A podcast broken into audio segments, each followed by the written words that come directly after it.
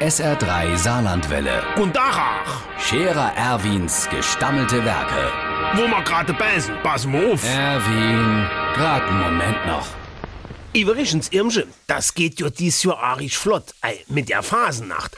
Da hast du ja kaum das Christbämchen abgeschminkt, da musst du dich schon schminken für die Phasennacht, für der fette Donnerstag. Aber mir von der Schepp, von der Scherer Erwin Partei, also ich, mir sind Gericht.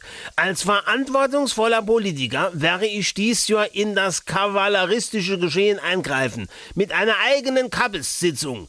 Da gibt all der Kabbes zur Sprache gebrungen, wo es Jahr über von unserer politischen Gegner, also von all anderen alle gar, geschwätzt wird. Zum Beispiel doch jetzt bei den Koalitionsgesprächen. Und ich will dir mal entsagen, am Schluss läuft das auf eine Minderheitsregierung hinaus.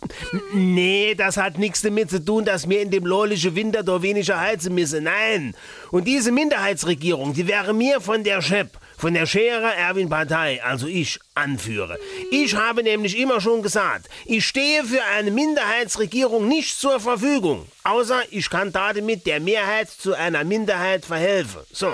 Und unter anderem das wird in der Prunk-Kabbes-Sitzung der Chef, der Scherer Erwin Partei zur Sprache gebrungen. Mit den Vorbereitungen sind mir soweit klar. Was wir noch brauchen, ist nur noch ein Saal, Musik, Intrittskarte und ein Bühneprogramm. Dann haben wir alles. Und im Elferrad, da huck ich allein als Minderheit.